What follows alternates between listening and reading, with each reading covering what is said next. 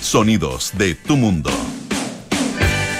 ¿Qué tal? ¿Cómo están ustedes? Muy buenas tardes, bienvenidos a una nueva edición de aire fresco aquí en Radio Duna en este día martes 3 de mayo. Estamos como siempre en el 89.7 en Santiago, en el 104.1 en Valparaíso, 90.1 en Concepción, 99.7 en Puerto Montt. Estamos también en el canal 665 de BTR. Nos pueden escuchar en nuestra aplicación Radio Duna, en el lugar donde ustedes se encuentren. Y también pueden entrar, o pueden entrar, no, y, bueno, y, u, o, pueden entrar a duna.cl, donde está toda nuestra, nuestra programación.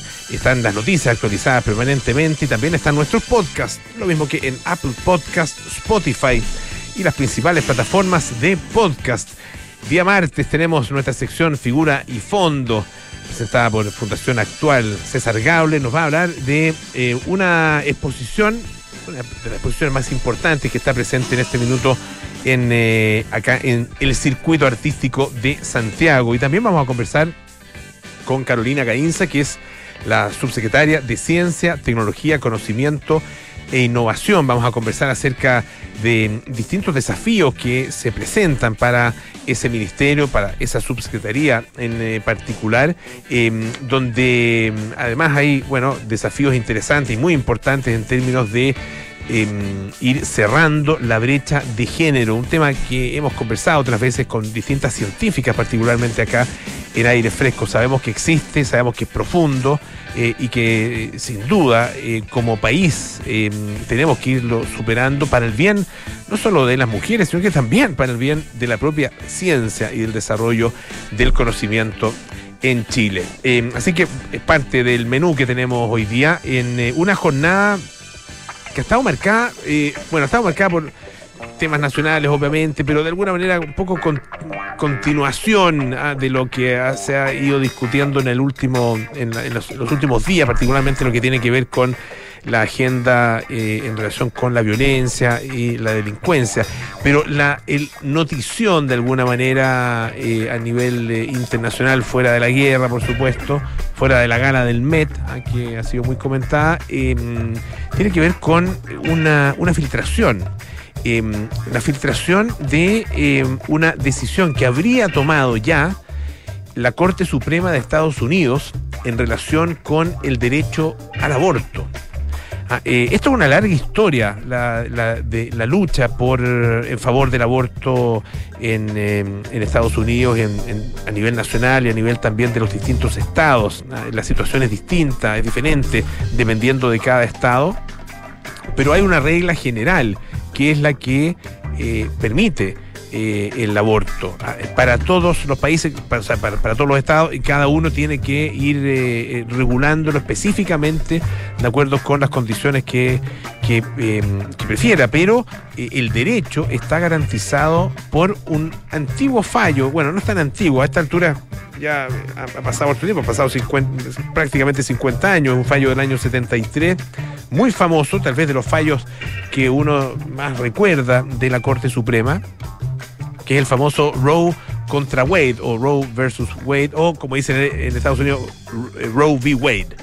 Eh, que es eh, una decisión que tomó la Corte Suprema en ese, en ese entonces, una, decisión por, una amplísima mayoría, 7 a 2, eh, en la que em, definió que las mujeres tienen, el, en Estados Unidos tienen el derecho a eh, realizarse un aborto.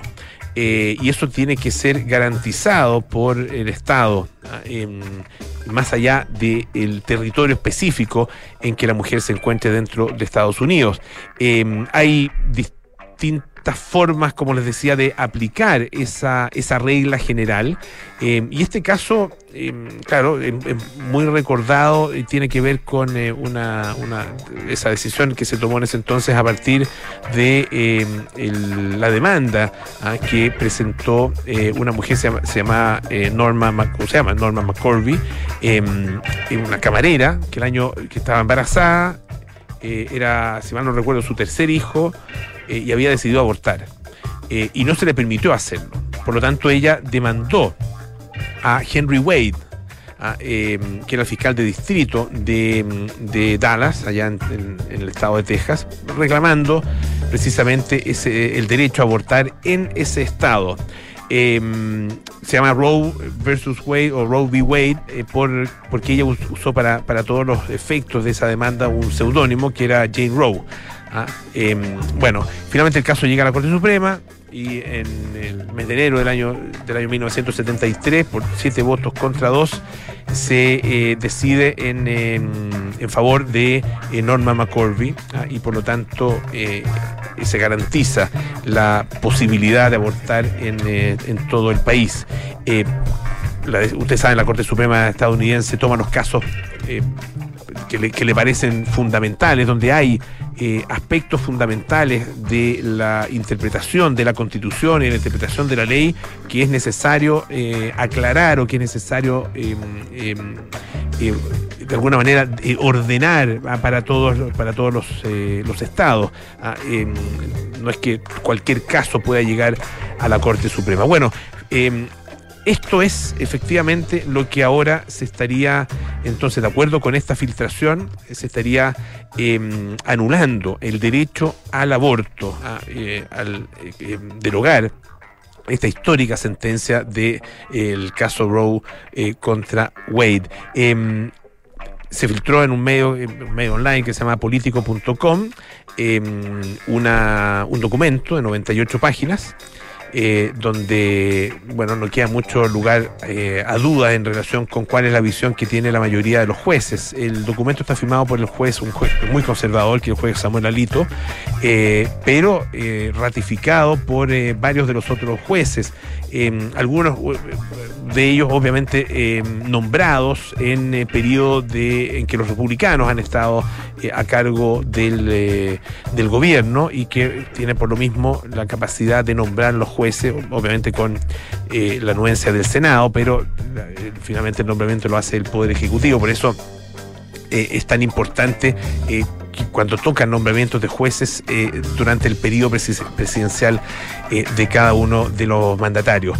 Em, no ha sido, a ver, se ratificó que efectivamente el documento es real, em, que la filtración existió, ha generado ya protestas en, eh, Estados Unidos, ha generado eh, la reacción de eh, los más diversos, desde los más diversos ámbitos de, de la opinión pública, políticos, artistas, celebridades, periodistas. la verdad que mucha gente que está reaccionando frente a esto. En general, claro, se trata de líderes de opinión con visiones más bien, más, más bien liberales, por lo tanto, están absolutamente en contra de lo que ha decidió la Corte Suprema. No está 100% ratificado. Ah, em, esto eh, tiene que eh, es un borrador todavía. Ah, lo más probable tienen todavía un, cierto plazo para eventualmente cambiar de opinión, pero eh, la verdad que viendo la lista de los de, los jueces, ah, la verdad que se ve bastante difícil. 6 a 3 es esta votación. Em, por lo mismo, bueno estaría entonces siendo derogada esta, este, finalmente opera como una ley, ah, sin serlo, es un fallo, pero opera, ustedes saben, el, tipo de justicia eh, a, partir de la jurisprudencia que tiene Estados Unidos, por lo tanto lo que decía la Corte Suprema es lo que se tiene que ir aplicando y aquí podría haber un cambio bien fundamental en eh, esa decisión. Em, bueno, una, una, mm, eso es una, una, de las noticias principales en, eh, en, el día. Y hay otra, una muy menor, muy menor, pero vale la pena. Siempre estas pequeñas historias tienen, tienen cosas interesantes. Eh, aparecen en el Huffington Post eh, los, los navegantes de un lago que se llama el lago Mead. Ah, que queda en el río Colorado, es un embalse, el mayor embalse que hay en Estados Unidos, el mayor lago embalsado, digamos, ah, em, o lago artificial que hay en Estados Unidos, eh, queda más o menos cerca de Las Vegas, ¿ah? entre los, ahí entre los estados de Nevada y Arizona. Bueno, el punto es que eh, estos navegantes tuvieron un hallazgo macabro, un barril que contenía restos humanos. ¿ah? Eh, y bueno, por, es un, barril metálico y por la naturaleza de, de, este barril parece haber estado ahí durante varias décadas. Y, se cuenta en esta nota la historia de cómo esto fue eh, descubierto. Eh, dice una, una mujer, Jonah Hollister, que residente en Las Vegas, dice, mi marido escuchó gritar a una mujer, fue a mirar y efectivamente esta mujer había encontrado el cuerpo dentro de un, bidón de 50 galones. Eh, encontró un hombre convertido en huesos ah, en su gran mayoría, salvo dice que se veía algo de camisa y también su cinturón. Esto provocó una búsqueda eh, en, toda la zona por parte de efectivos del eh, Servicio de Parques Nacionales ah, y también del Departamento de Policía Metropolitana de Las Vegas para recuperar todos los restos. Hay fotos del lugar que muestran este barril oxidado, ah, eh, parcialmente sumergido en, el barro, al borde del actual lago. Ah, em, la oficina del, eh, del, forense del condado de Clark em, dijo que va a supervisar eh, todo el trabajo que se está haciendo para lograr la identificación de la persona. Quieren saber efectivamente, y por supuesto, evidente, quieren saber de quién se trata. Eh, de acuerdo con em, la Policía Metropolitana de Las Vegas, la víctima probablemente fue asesinada en la década de los 80 esto eh, basado en los artículos que se encontraron dentro de este barril. Se asume que, la víctima efectivamente fue asesinada eh, y que espera encontrar, y esto es más macabro todavía, más cuerpos en la medida en que el lago baje. Ah, creo que cualquiera puede entender que probablemente haya más cuerpos que hayan sido, que hayan sido arrojados al lago Mid. Solo es cuestión de saber si vamos a ser capaces de recuperarlos. Vamos a escuchar un poquito de música. Este es Oasis con Wonderwall.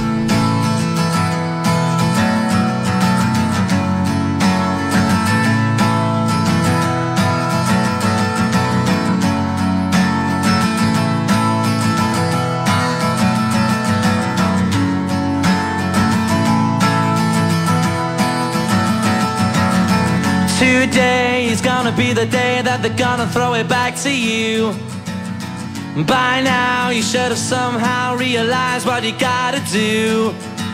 I don't believe that anybody feels the way I do about you now.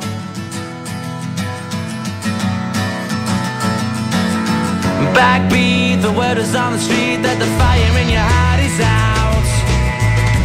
sure you've heard it all before, but you never really had a doubt. I don't believe that anybody feels the way I do about you now.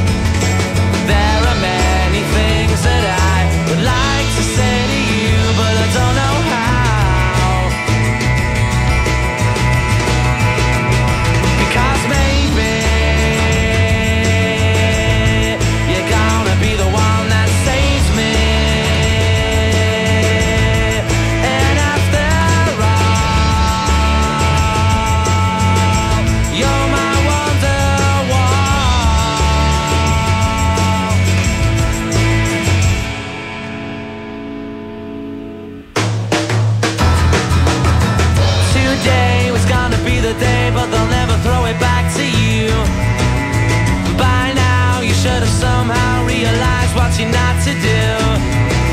I don't believe that anybody feels the way I do about you now.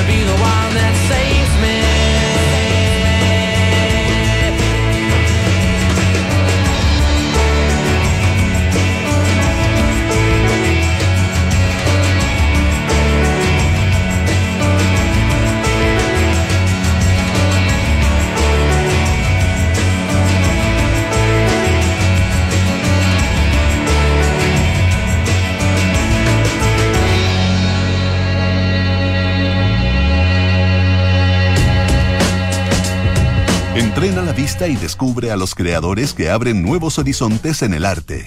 Porque ver es más que mirar, esto es Figura y Fondo, con César Gabler, en aire fresco. Presentado por Fundación Actual.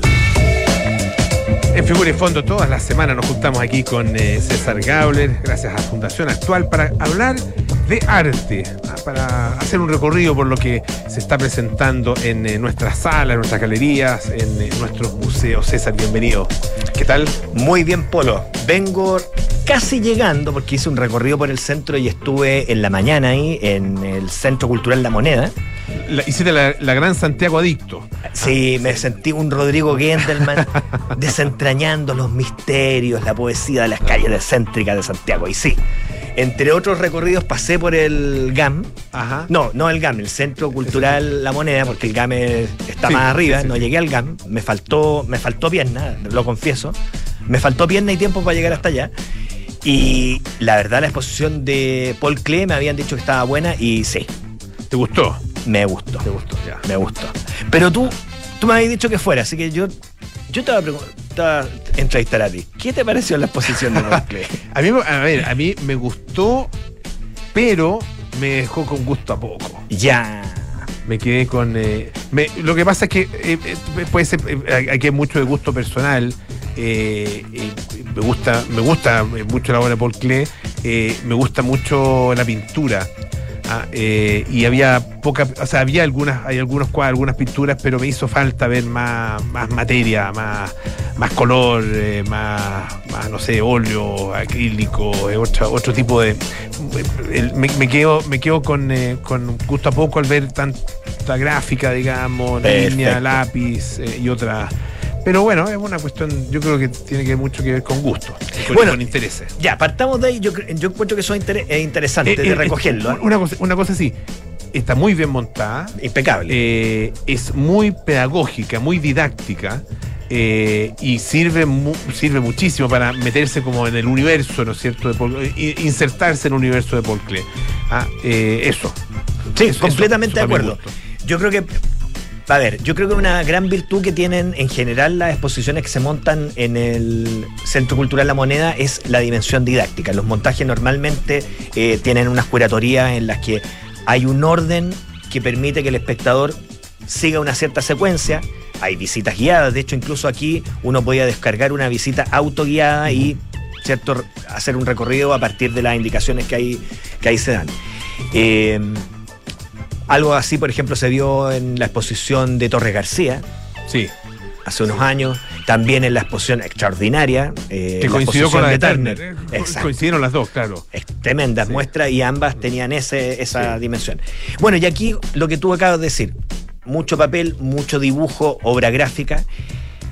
Creo que más allá de que efectivamente Paul Klee es un artista que tiene obra pictórica y mucha obra en color, es un artista con un perfil diferente de otros grandes baluartes del modernismo. O sea, si uno pusiera un artista casi antitético a una figura como la de Picasso, uno podría decir, claro, Marcel Duchamp, un artista cerebral que trabajaba con, con el lenguaje, que trabajaba con, la reflexión, los claro. conceptos, más, que- más allá de la producción. Pero en otro lado, en otra forma de ser completamente distinta, uno la podría encontrar en un tipo como Paul Klee. Un artista como, como casi ninguno tan, tan así exacerbadamente dentro de, esos- de- esa línea de grandes maestros, un artista profesor. Y se nota. No solo, no solo porque a lo mejor la selección que aquí se hizo haya tendido a enfatizar quizá ese aspecto didáctico, sino que en general, incluso si uno ve una muestra en la que estén todos los hits, comillas, de, de Paul Klee, que no es un artista tampoco de grandes hits, no es como, no sé, recién nom- nombraba a Picasso y no dice Claro. tiro, 10 cuadros que son como singles, ¿cierto? Claro, Súper famosos, claro. Guernica. Que son, y y que son piezas de museo, digamos. eh, Exacto, y la gente hace cola para ver ese cuadro. Ese cuadro, claro. Yo creo que muy, salvo los conocedores y, y- y amantes de la obra de Klee, te podrían decir nombres de, ah, ese cuadro de Klee que yo quiero ir a ver. Mm. Existen, pero para conocedores. Para conocerlo, claro. La obra de él es una obra, por definición, intimista. Los formatos, incluso si uno se atiene a lo que podía ver en la muestra, algunas fotografías que lo presentan en su estudio, en el que se veían algunos de sus hits, de hecho, eh, que están, no sé, en los grandes museos de Europa y de Estados Unidos, son obras que normalmente no llegan al metro. Mm. O sea, una obra grande de Paul Klee puede tener en uno de sus lados un metro de altura. Claro. Y lo normal es mucho más pequeño que eso. Es un artista, y eso es muy interesante, la dimensión pedagógica que se ve, es un artista que prácticamente se desarrolló estudiándose y coleccionándose, cosa que está muy bien graficada en la muestra, porque hay piezas de él de niño. De niños, sí. Y eso es muy interesante ver los dibujos infantiles de Klee.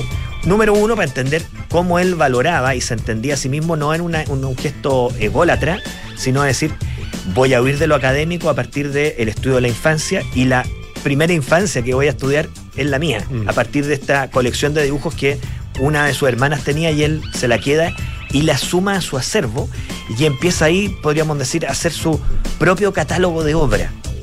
Eh, yo antes hablaba de Picasso, Picasso también tenía un catálogo de obra, pero esa catalogo- catalogación perdón, la hizo otra persona, que es Servos. Servos, mm. ¿Cierto? Acá no, es el mismo que se cataloga y hay una cosa súper curiosa. Yo le pediría a la gente que cuando vaya se fije, todos los trabajos de Klee están montados por él mismo sobre cartón. Y uno ve las- los puntos de cola fría probablemente o de algún pegamento de la época, puede haber sido hasta engrudo, en que él tomaba sus dibujos, a veces dibujos muy pequeños que otro artista a lo mejor podrían haber desechado, y él, como una suerte de notario de sí mismo, o de funcionario estatal de sí mismo, tomaba cada uno de estos dibujos, los pegaba y en la parte inferior, ¿cierto? En el borde inferior de la hoja, fecha, título, firma. Y eso lo ve uno en piezas que pueden ser de mediana importancia o de gran importancia a partir del trabajo. Por ahí hay algunas acuarelas y unos trabajos con unas técnicas muy particulares en óleo Mm. y técnicas mixtas que son bien, bien finos de ver. Eh, pero de pronto un, un croquis que, no sé, de esos que de pronto un artista de mano rápida puede hacer varios en un día, él se tomaba el trabajo de clasificarlos. Y como eso, claro, hay muchas piezas gráficas que para el espectador que, un poco como te estabas describiendo tú mismo, que busca obra en color, eh, eh, formatos medianos o grandes, efectivamente puede resultar un poco decepcionante o quedarse con gusto a poco. Pero ahí la invitación es a redoblar eh, la cercanía con las obras, una cosa que hay que agradecer y espero que al decirlo no dejen de permitirlo, y es que uno, a diferencia de otras muestras, se puede acercar. En muchas exposiciones uno comienza a acercarse un poco y viene un guardia de inmediato o una o lo peor, una alarma suena y hay que tomar distancia. En esta obra está la oportunidad siempre de acercarse y ver eh, la obra a muy corta distancia y apreciar justamente en esos dibujos el tratamiento, la cercanía del lápiz con el papel, eh, la aplicación de técnicas, insisto, muy particulares y en ese sentido, volviendo a lo que tú mismo dijiste al principio, hay una dimensión didáctica, hay un panel con pantallas, cuatro o cinco pantallas de video, en el que se muestran algunos de los procedimientos de Paul Klee. Porque si bien es cierto, Paul Klee no fue nunca un artista espectacular. Y en, en vida fue un artista como de. un artista para artistas, aunque en algún momento gozó de cierta popularidad, pero siempre yo diría artista para artistas, artista profesoral. Recordemos que fue un docente muy destacado de la Bauhaus y ahí desarrolla toda una investigación que, que finalmente se publicó en libro, está disponible en español si lo, si lo buscan. Eh, es un artista que era muy investigador. Estamos, y, y justamente esa dimensión investigativa uno la, la ve en lo técnico. Eh, varias de las técnicas que, que él desarrolló son técnicas CLE Mm. unas combinaciones que uno no ve en nadie.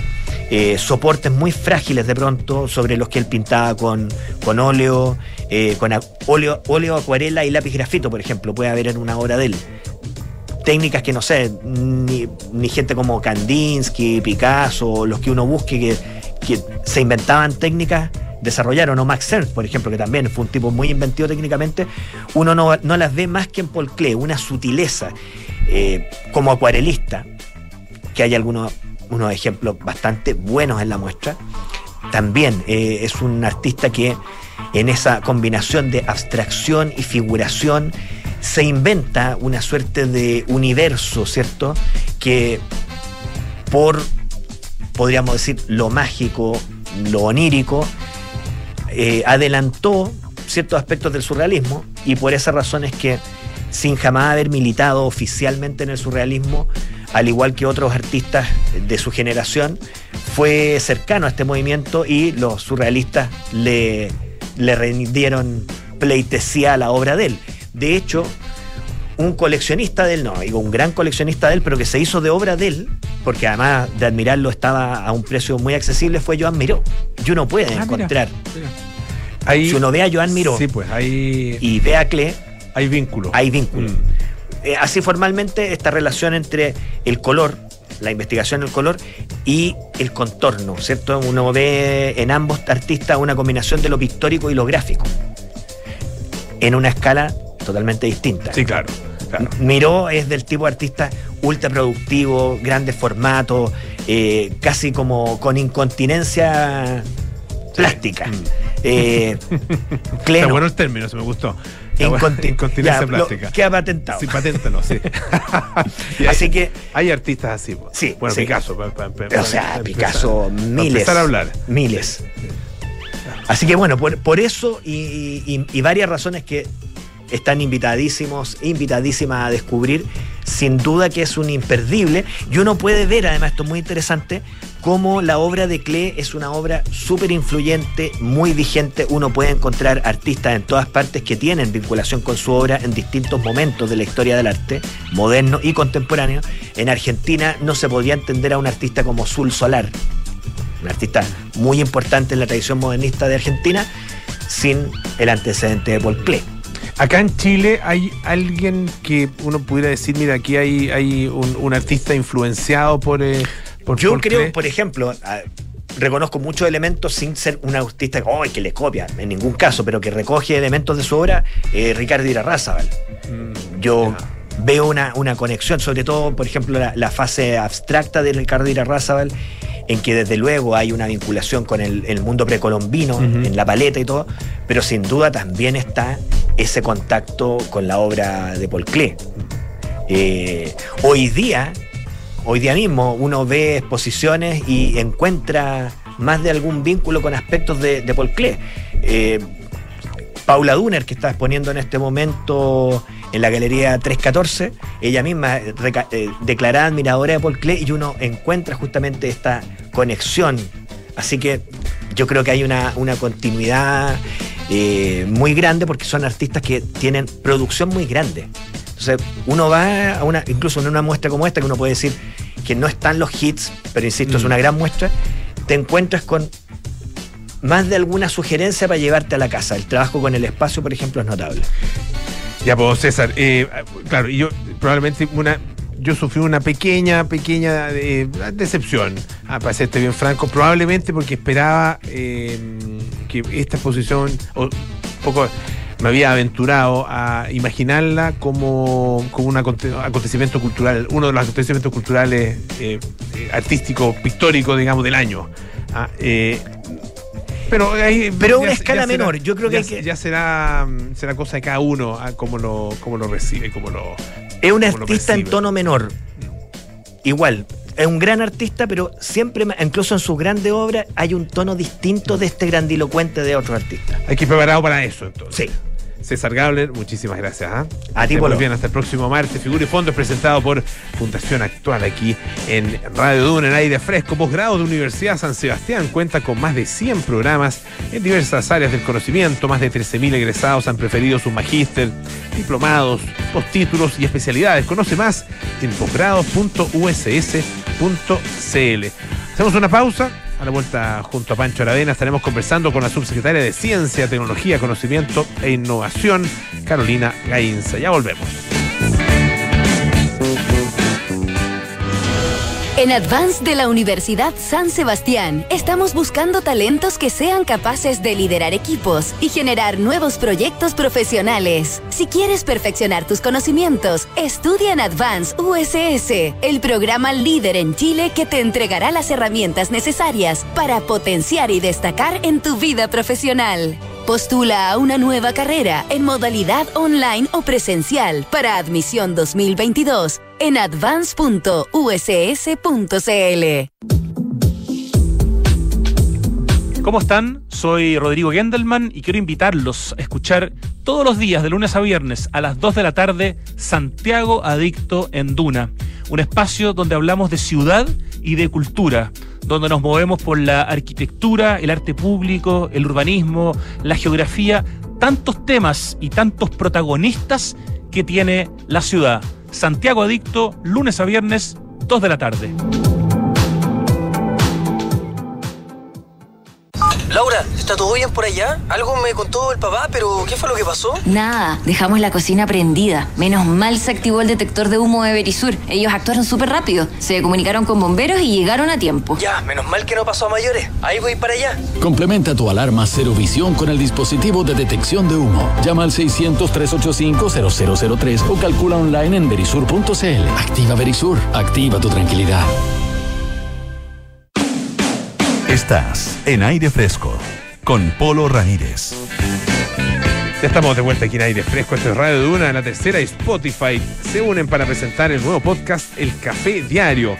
Entérate de los temas que están marcando la agenda de Chile y el mundo en la voz de Francisco Aravena y Rocío Montes. Escúchalo de lunes a viernes en Spotify y la tercera. Absolutamente no solo recomendable, un must como dicen. De hecho, está aquí al lado mío, Pancho Aravena. ¿Cómo estás, Pancho? Muy bien, ¿y tú? Bien. Ah, esa es la, esa es la voz. Esa es la voz. Sí, The Voice. Muy bien. La- sí. Cuando se habla de The Voice, usted piensa en un concurso. No. en una competencia de televisión. No, señores. No. Aquí está The Voice. ¿Qué tal? Muy bien, ¿y tú? Bien, bien. Pues. Oye, estamos con, estaba llegando nuestra, nuestra eh, invitada esta tarde. Entiendo subiendo por el ascensor. Mira tú. Estamos en el piso 10, así que deben quedar aquí un, muy poquitito. Le falta más que eso. Ah. Ah, ya, no, no, no, no se sube No tan en el piso.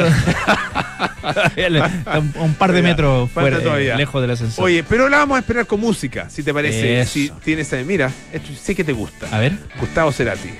Sí. Déjà vu. Déjà vu. Déjà vu. Hay que achicar la boca. las cosas como son. Vamos de fuego en fuego, hipnotizándonos.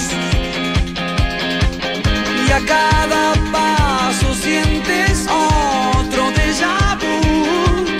Oh no. Similitudes que soñás. lugares que no existen y vuelves a pasar.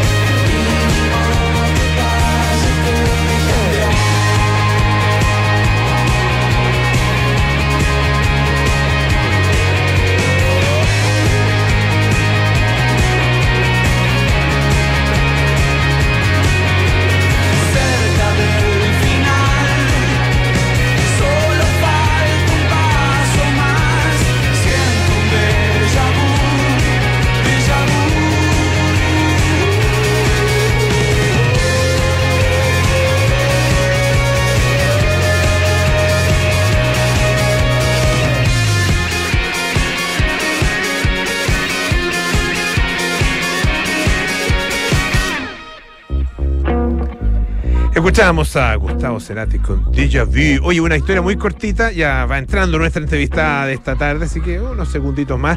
Eh, un preso que prefirió escaparse antes que recorrer el Museo Thyssen. ¿Cómo es? Mira, te cuento, eh, se trata de lo siguiente. Eh, hay un, una- una- un programa para los pres- presos de baja, de, baja peligrosidad, ¿no es cierto? De bajo compromiso delictual, como dicen, ah, eh, y que tienen, bueno, em, em, la posibilidad de trabajar y la, pos- y la posibilidad también de eh, formar parte de ciertos, ciertas salidas, ah, ciertas sali- se llaman las salidas programadas. ¿ya? Como el paseo curso. paseo curso de un grupo de presos.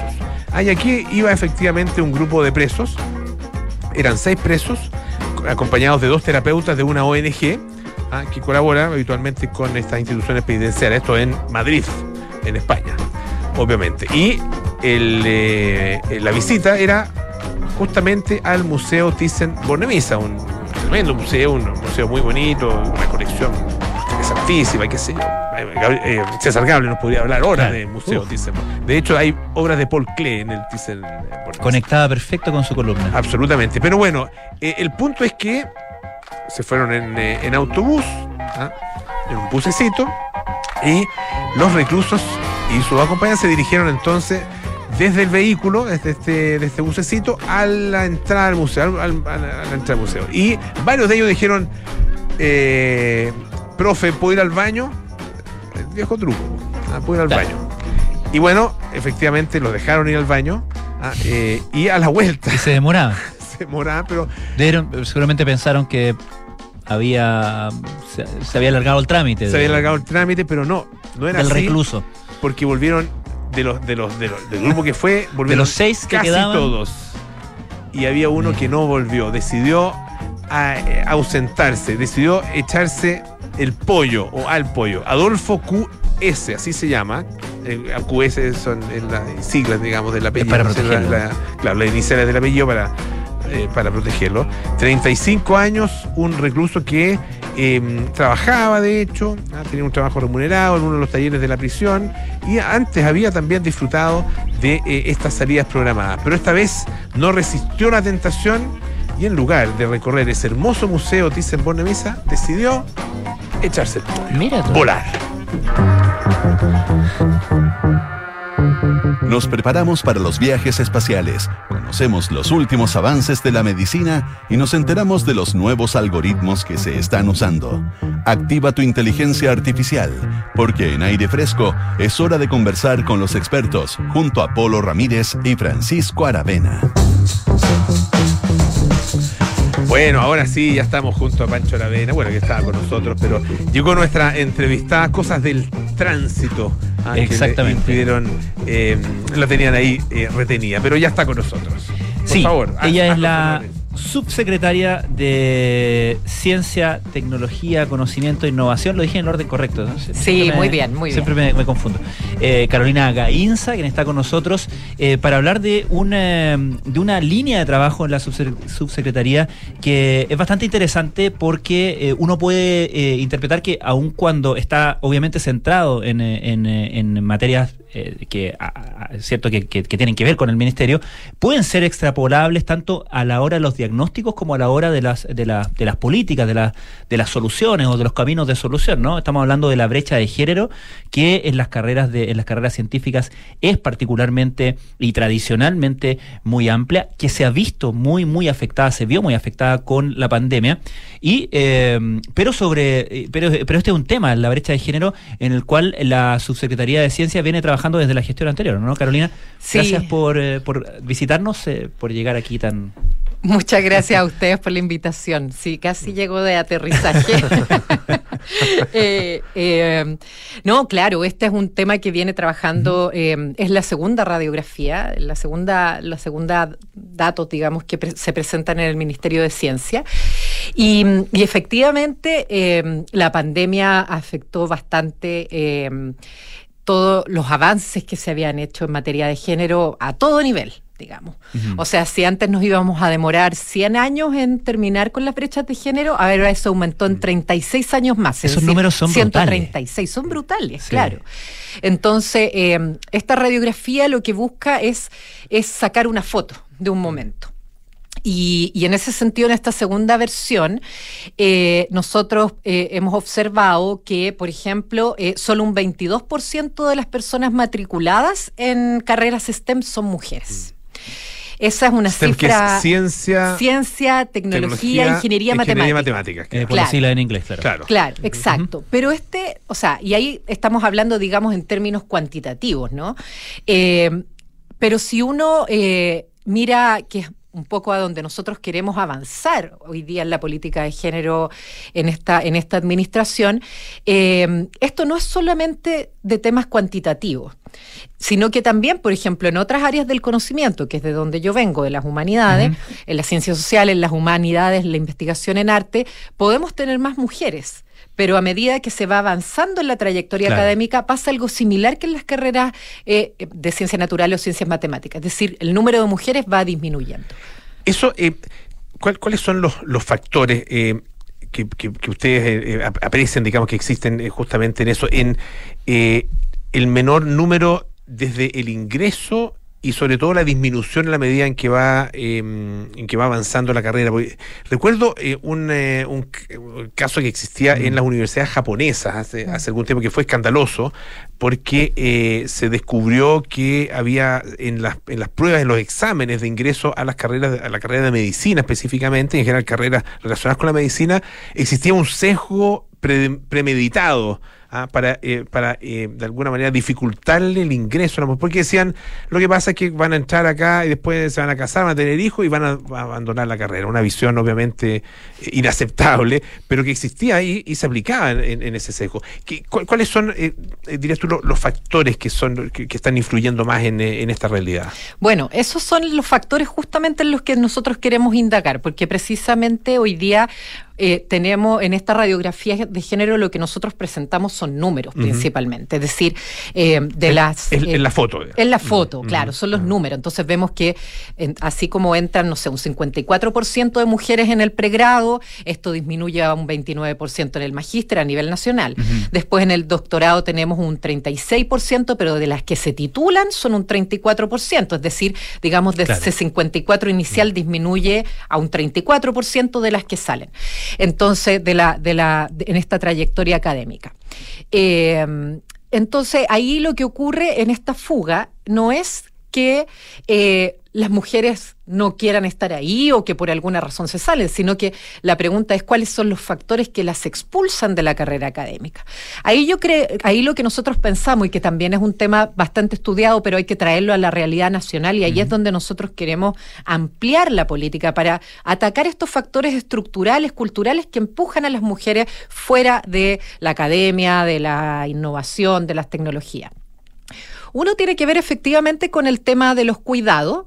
¿Ya? Eh, quienes se hacen cargo del cuidado de los hijos durante la pandemia, eso se vio así Claro. con brutalidad. Es decir, las mujeres dejaron de publicar, empezaron a publicar menos que los hombres. ¿ya? Eso pasó a nivel mundial. Eh, y fue muy notorio. Eh, y justamente tenía que ver porque la mujer se trasladó al espacio doméstico y fue finalmente la que se hizo cargo de los hijos, mientras Claro. eso salieron hasta reportajes de que en el fondo los hombres se encerraban en su oficina Mm. a trabajar y las mujeres tenían que cocinar y. Hay- Entonces, a propósito de lo que menciona, hay que eh, recordar a nuestros auditores que el publicar es parte muy importante del, del- Exacto. del avanzar en la carrera de, de- de una científica, ¿no? No es, no es simplemente una no es por- figuración, digamos. No es por Ah, pu- publicar claro. por publicar, es decir, si tú dejas de publicar, ¿ya? Y dado que a, a las investigadoras, investigadores se les evalúa por la, por la Exacto. cantidad de publicaciones que tienen, eso te afecta la, la postulación a proyectos, ganarte proyectos, Claro. entrar en ciertos espacios. eh, Puestos de trabajo. Puestos de trabajo, exacto. Entonces, eh, en ese sentido, claro, hay- hubo un retroceso. Mm. Eh, también otros factores yo creo que influyen, más allá de los cuidados, eh, bueno, también está que de alguna manera la, la Agencia Nacional de Investigación eh, eh, ha corregido este tema, por ejemplo, cuando las mujeres quedan embarazadas, porque en el fondo también ahí hay, hay, hay un, un- una, una- se produce una brecha, se produce Claro. un, un, gap, se me olvidó. el- Sí, una Eh, brecha. sí, una brecha, ¿cierto? Se produce una brecha. Eh, eh, y, y eso lo ha ido corrigiendo la, la- la Agencia Nacional de Investigación, por ejemplo, en los proyectos dándole, mm, extendiendo los años de investigación si es que una mujer queda embarazada. Eh, y bueno, y así hay, hay un montón de otros factores, por ejemplo, el hecho de que pocas mujeres, sobre todo en ciertas áreas del conocimiento, no puedan, eh, no, no puedan a- a- alcanzar ca- eh, puestos directivos. Eh, en fin, hay una serie de factores que van expulsando a las mujeres fuera de la, tra- de la carrera. Estamos conversando con Carolina Gainza, que es eh, la subsecretaria de Ciencia, Tecnología, Conocimiento e Innovación. Eh, ahí, dentro del, del análisis que se, que se, que se está haciendo eh, al respecto, ejemplos de políticas públicas que eh, eh, hayan en otros en otros países tal vez sido exitosas en términos de eh, impulsar o empujar la incorporación de más mujeres en, en la ciencia, ci- tanto ciencias naturales, ciencias físicas, sociales, etcétera. Sí, eh, yo creo que eh, una de las cosas que más se ha utilizado son las cuotas. ¿cierto? Es como tener cuotas de género. Y eso es algo que eh, se ha implementado en el, en, el, en el Ministerio de Ciencias en algunos programas, eh, más, no en el Ministerio de Ciencias, sino que más bien en los, en los programas que tiene la Agencia Nacional de Investigación, que depende del Ministerio de Ciencia. Eh, eh, por ejemplo, dándole más puntaje a aquellas postulaciones a centros que tienen mujeres en, en su dirección. Eso ya se hace. Eso acá en se Chile. hace acá en Chile. Claro, y eso es algo que también se ha hecho en otros países y que ha resultado finalmente en que eh, se fuerza a que pongan Mm. mujeres en cargos directivos en estos centros.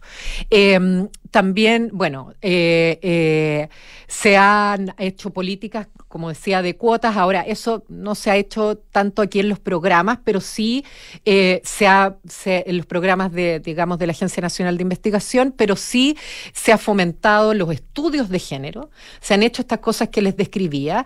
También en el ministerio se han hecho, hay un programa de liderazgo que se hizo el año pasado y que se va a hacer este año de nuevo para formar mujeres líderes en el mundo de la innovación. ¿Ya? Y en general se le da, se, le, se, se genera este incentivo en los puntajes de los proyectos de que cuando van mujeres se les da más puntaje.